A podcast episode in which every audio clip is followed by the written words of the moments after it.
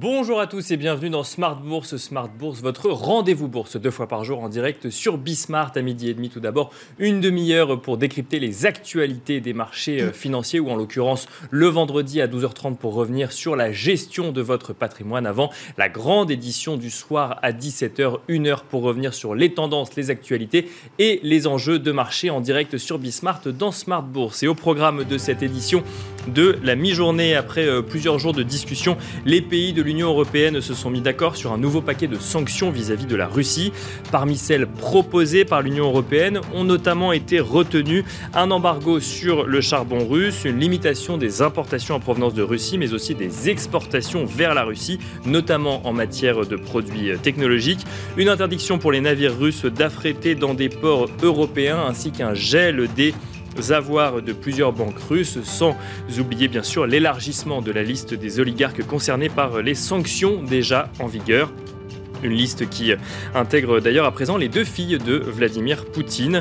On regarde le cours du charbon qui reste stable ce matin après euh, une croissance rapide en fin de semaine dernière. Vous en aurez le résumé complet euh, de l'actualité boursière dans un instant. Au programme de Smart Bourse également à midi et demi, nous reviendrons sur ces questions de partage de valeur au sein des entreprises alors que le sujet du pouvoir d'achat est un sujet récurrent de cette campagne présidentielle et qu'il oppose souvent actionnaires et salariés. Une question que nous pourrons nous poser également euh, d'un point de vue des mécanismes d'épargne salariale existants, mais aussi ceux prônés par les ambassadeurs à la participation et à l'intéressement, comme cette idée de dividende salarié portée par Thibault Langsade. Faut-il opposer les intérêts des actionnaires et ceux des salariés? C'est un sujet que nous traiterons dans un instant. Et nous tenterons également de comprendre comment on peut protéger son patrimoine dans cette période d'incertitude sur les marchés financiers, mais aussi plus globalement en matière de croissance économique, avec évidemment toujours le spectre de euh, l'inflation sur le sol européen, mais aussi euh, aux États-Unis, alors que la pandémie n'est toujours pas finie dans le monde et que la guerre en Ukraine a rebattu les cartes de cette année 2022, cette année 2022 qui devait être celle d'une reprise franche, au moins en Europe. Nous regarderons cela au-delà des portefeuilles d'actions, comment euh, intégrer cette notion de protection de son capital à l'ensemble de son patrimoine. Bienvenue à vous tous qui nous rejoignez. Smart Bourse, c'est parti.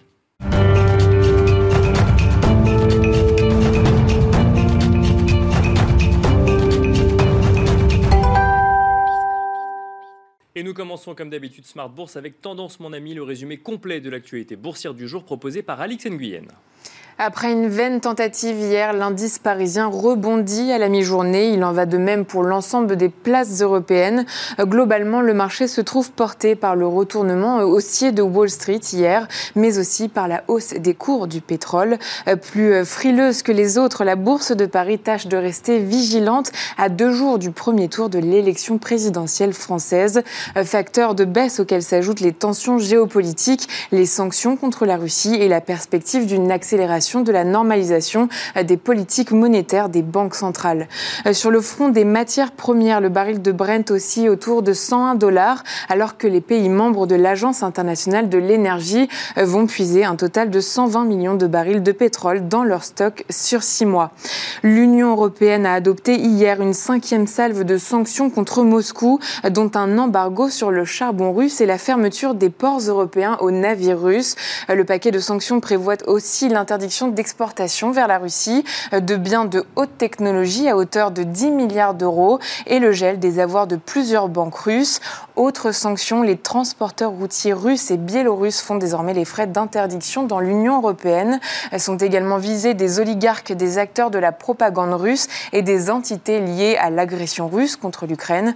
On retient aussi que la liste des produits russes interdits d'importation dans l'Union européenne est désormais élargie à certaines matières premières et matériaux critiques pour une valeur estimée de 5,5 milliards d'euros par an afin de stopper le financement de l'effort de guerre de Moscou. De son côté, l'Assemblée générale de l'ONU a suspendu la Russie du Conseil des droits de l'homme pour ses atteintes flagrantes et systématiques aux droits humains. Tous les grands secteurs de la côte européenne évoluent dans le vert. Si les progressions les plus marquées reviennent au pétrole et au gaz, le secteur des banques se trouve lui aussi particulièrement convoité.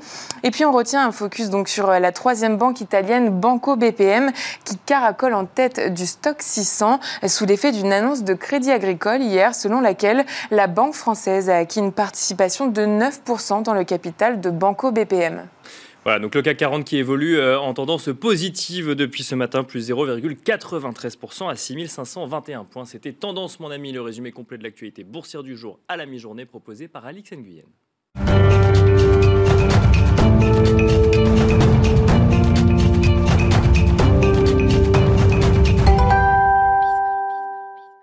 Et nous nous intéressons dans cette première partie de Smart Bourse à la mi-journée au partage de valeur au sein de l'entreprise. Et pour cela, nous avons le plaisir de recevoir sur le plateau de Smart Bourse Charles-Henri Dovigny, le président de la F2IC. Bonjour Charles-Henri Dovigny. Bonjour Nicolas. Bienvenue sur le plateau de, de Smart Bourse. Euh, effectivement, c'est un sujet, le sujet pouvoir d'achat est un sujet euh, récurrent en ce moment, notamment en lien avec euh, la campagne présidentielle. Et on a pour habitude d'opposer finalement les actionnaires, ceux qui détiennent des parts de l'entreprise, à ceux qui travaillent, qui créent la valeur au sein de l'entreprise. Est-ce que, selon vous, c'est la bonne manière de réfléchir cette opposition finalement entre euh, les salariés rémunérés au sein de l'entreprise pour créer de la valeur dans l'entreprise et les actionnaires euh, propriétaires du capital? Alors, les opposés, je ne vois pas pourquoi. Parce que finalement, les uns et les autres travaillent ensemble pour le développement de l'entreprise. Donc, non, mais euh, je, vais, rappeler quand même quelques chiffres euh, qu'à un moment ou à un autre, euh, pourquoi il y a des actionnaires. Bien sûr. Les actionnaires, ils apportent du capital à une entreprise pour qu'elle puisse se développer, puisse conquérir de nouveaux marchés et justement embaucher de nouveaux salariés.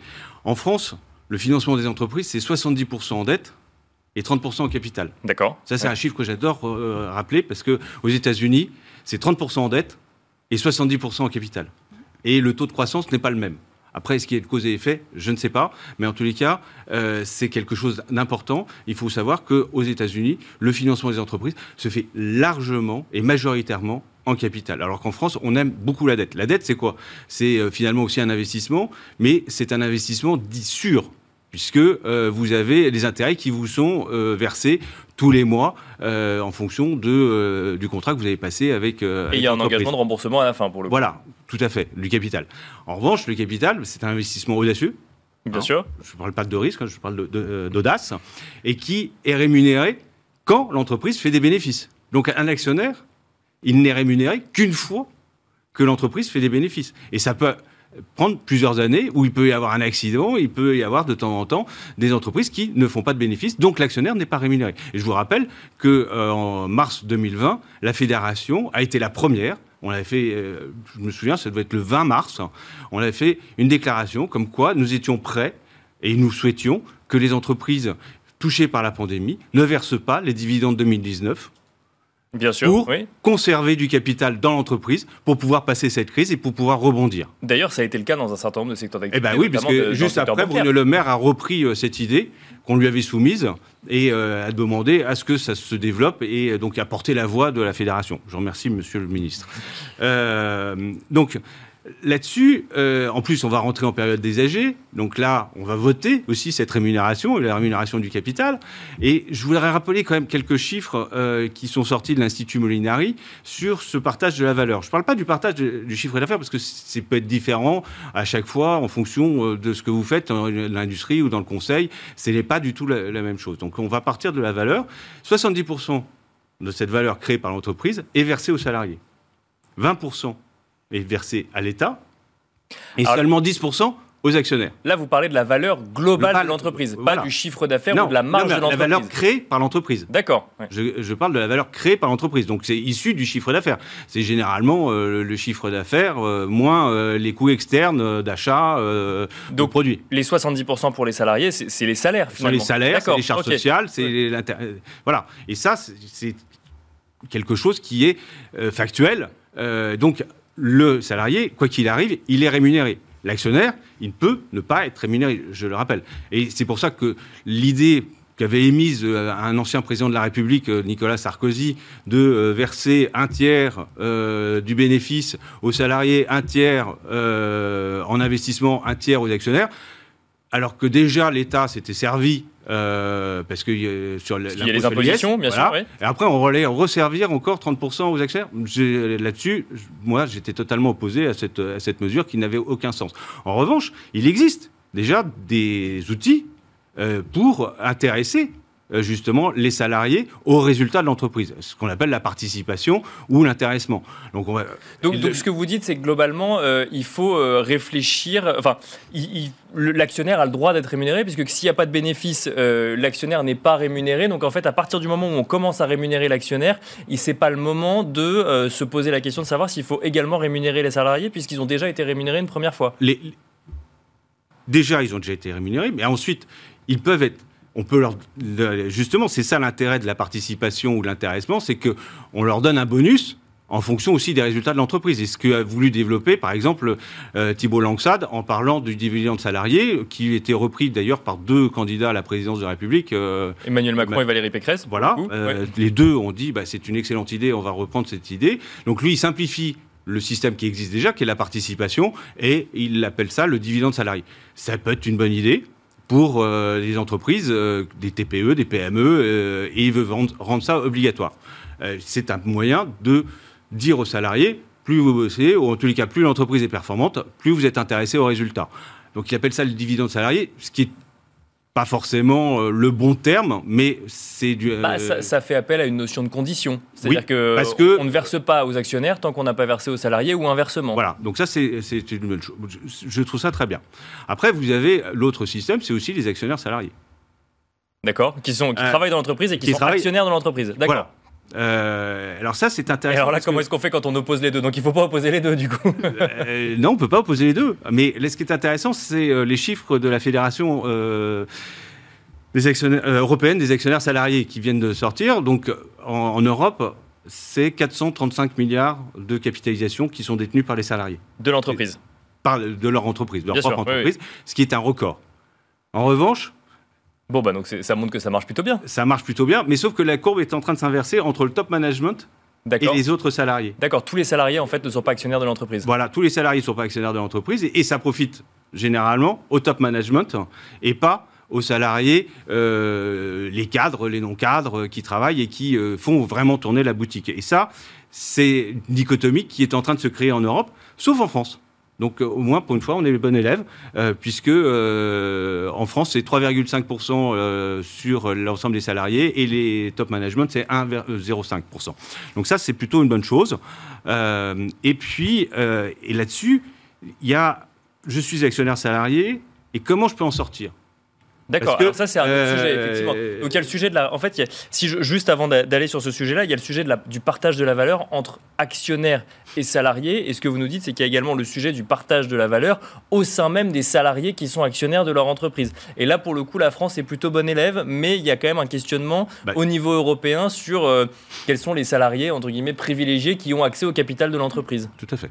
Là-dessus, bah, après, c'est euh, aux différents pays européens de mettre en place des, dispositions qui permettent à l'ensemble des salariés de pouvoir accéder à des actions de leur entreprise et pas forcément uniquement le, top management. Et pour une fois, la, France a l'air d'être plutôt bonne élève et on ne peut que s'en féliciter. Et alors vous alertez aussi sur les, modalités de sortie. Quand on est actionnaire d'une entreprise, pour le bah, coup, on passe pas sa vie forcément en tant que salarié dans l'entreprise, voilà, on garde les actions de l'entreprise. Voilà, donc euh, là, là-dessus, c'est comment on fixe la valeur. Donc euh, c'est déterminé à l'avance. Mais euh, là, c'est ça qui est intéressant, c'est que j'ai vu deux structures, deux plateformes qui mettent en place des moments de liquidité euh, avec un logiciel SaaS qui vous permettent à chaque entreprise de créer sa propre petite bourse. Parce que toutes les entreprises qui, euh, dont les actionnaires sont salariés ne sont pas toutes cotées. Donc, on peut, voilà, donc globalement, il faut trouver effectivement un moyen d'échanger et de fixer une valeur sur le prix de l'action d'une entreprise. Voilà. Et donc, on parle de captions ou de Pemex qui permettent de, justement de créer ces, ces, ces moments de liquidité. et mais surtout, il y a un autre point que je trouve très intéressant, c'est dans la loi Pacte et ce qu'on appelle le partage de plus-value au moment de la cession. D'accord. Euh, la loi Pacte a mis en place, euh, en fait, quand un fonds ou un actionnaire vend euh, une entreprise, alors évidemment, là, on est toujours dans nos côtés, et préconise le partage de plus-value, et donc c'est capé à 10% de la plus-value, et qui est reversé aux salariés.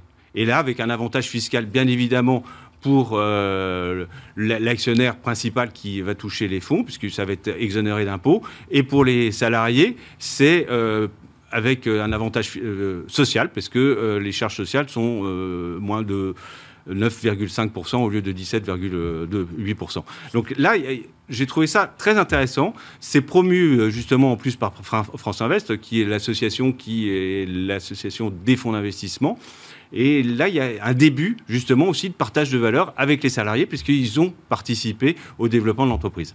Donc, si je comprends bien, quand on parle de partage de valeur en entreprise, c'est caricatural de regarder euh, la rémunération des actionnaires euh, après euh, les votes qui ont pu avoir lieu, et ceux donc, auxquels on va assister prochainement, puisque ce que vous nous dites, c'est qu'il y a déjà du partage de valeur au sein de l'entreprise et que la majeure partie de la valeur de l'entreprise va déjà aux salariés. Mais après, il y a une question de nombre, c'est-à-dire qu'il y a beaucoup plus généralement beaucoup plus de salariés que d'actionnaires. Et donc du coup les, bah, les montants montrent ah, non pas forcément. Là ah oui il y a des actionnaires particuliers vous avez raison oui, les actionnaires particuliers il y en a quand même on, se souvient que des hauts montants. Il y en a quand même 4 millions en France hein, les actionnaires particuliers. Donc et, je rappelle que les, les actionnaires institutionnels euh, ils placent l'argent de qui? Pour 75% des Français. Bien sûr. Qui sont dans des, produits, euh, produits d'épargne. Donc il ne faut pas non plus euh, dire que les actionnaires sont uniquement euh, des gros zinzins euh, qui... Non, c'est l'argent des particuliers qui sont investis dans les entreprises. Donc voilà, là-dessus, il faut que le partage se fasse de manière saine et, comment dire, avec, une, avec la vérité sur les chiffres. Quand on regarde ce que dit Oxfam, en disant sur le partage des valeurs, euh, bah, ils considèrent que, en fait, ils oublient de parler des impôts que l'entreprise a payés avant et ils oublient de, payer, de, parler euh, des salaires. En disant, bah, finalement, regardez, les bénéfices, bah, ça ne va pas aux salariés puisque euh, ça va qu'aux actionnaires. D'accord. Non.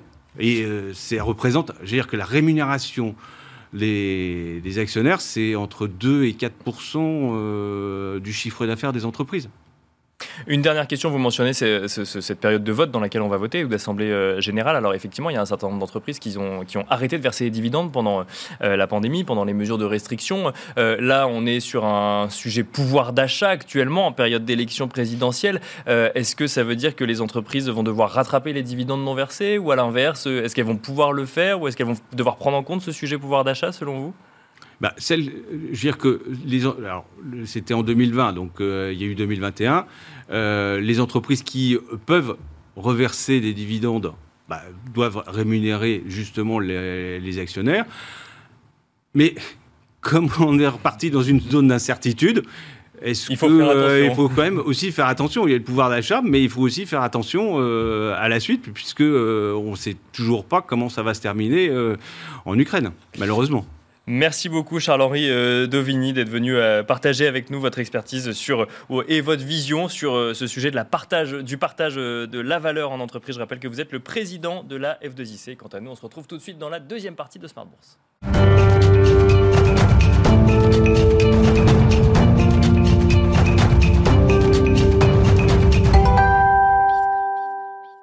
Et nous continuons la discussion dans Smart Bourse avec un point de vue épargnant. À présent, on va se demander comment protéger son patrimoine dans le contexte actuel. on ne parle pas de votre portefeuille d'actions de votre PEA, mais bien de l'ensemble de votre patrimoine. Et nous allons échanger sur le sujet avec Pascal Sévy, team manager chez Odo BHF, banque, privée. Bonjour Pascal Sévy. Bonjour Nicolas. Alors quelques mots sur le, sur le contexte actuellement. Alors effectivement, on a euh, une inflation qui continue à filer, on a une guerre sur le sol européen et avec une invasion russe en Ukraine, on a une pandémie dont on pensait qu'on était sorti, où finalement on se rend compte que ça repart un petit peu, avec notamment la Chine qui reconfine euh, beaucoup. Et ça amène quand même à se poser la question de savoir si euh, les décisions d'investissement et les décisions patrimoniales prises avant euh, ces chocs exogènes étaient les bonnes et comment est-ce qu'on peut potentiellement protéger son patrimoine? Comment est-ce que vous répondez à ces inquiétudes, Pascal Sévy?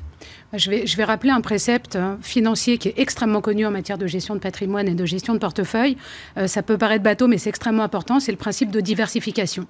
La diversification, elle peut s'appliquer en fait à tous les niveaux du patrimoine. Quand on pense structuration et enveloppe de détention, et quand on redescend en fait jusqu'au choix des véhicules qu'on va mettre dans un portefeuille et tout ce qu'on va pouvoir détenir de manière générale.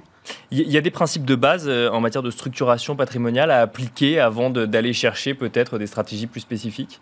En fait, je pense que les risques de, au niveau des enveloppes de détention ne sont pas toujours forcément connus. Quand on a envie de commencer à investir, un particulier voudrait investir, il a plusieurs possibilités. La plus classique, c'est d'ouvrir un compte titre en fait dans une banque et d'investir progressivement.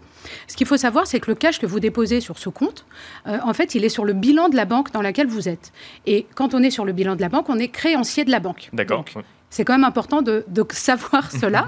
Bien sûr. En, revanche, à partir du moment où on commence à investir, euh, par exemple, on achète son action LVMH, on a un titre de propriété, donc on enlève en fait ce côté créancier de la banque. D'accord. Donc ça, c'est juste important pour comprendre déjà au départ le risque que l'on prend. C'est rappeler qu'on n'est pas propriétaire de son argent quand, il, quand il est en cash sur le bilan d'une banque. D'accord, oui, c'est ça. On l'a prêté. On est créancier. Voilà. Et l'autre, l'autre solution qui est extrêmement fréquente aussi, qui est très usitée en France, c'est le contrat d'assurance vie. Bien sûr. Là encore, on ne le sait pas toujours, mais quand on souscrit un contrat d'assurance on devient créancier de la compagnie d'assurance. Donc il est évidemment très important de s'assurer de sa solidité. En général, ils sont plutôt euh, ouverts pour donner des chiffres sur leur bilan, solidité, fonds propres. Et le courtier par lequel on passe, qui vous fait souscrire un contrat, connaît bien ces informations. Donc c'est quand même une question qui est très importante à se poser.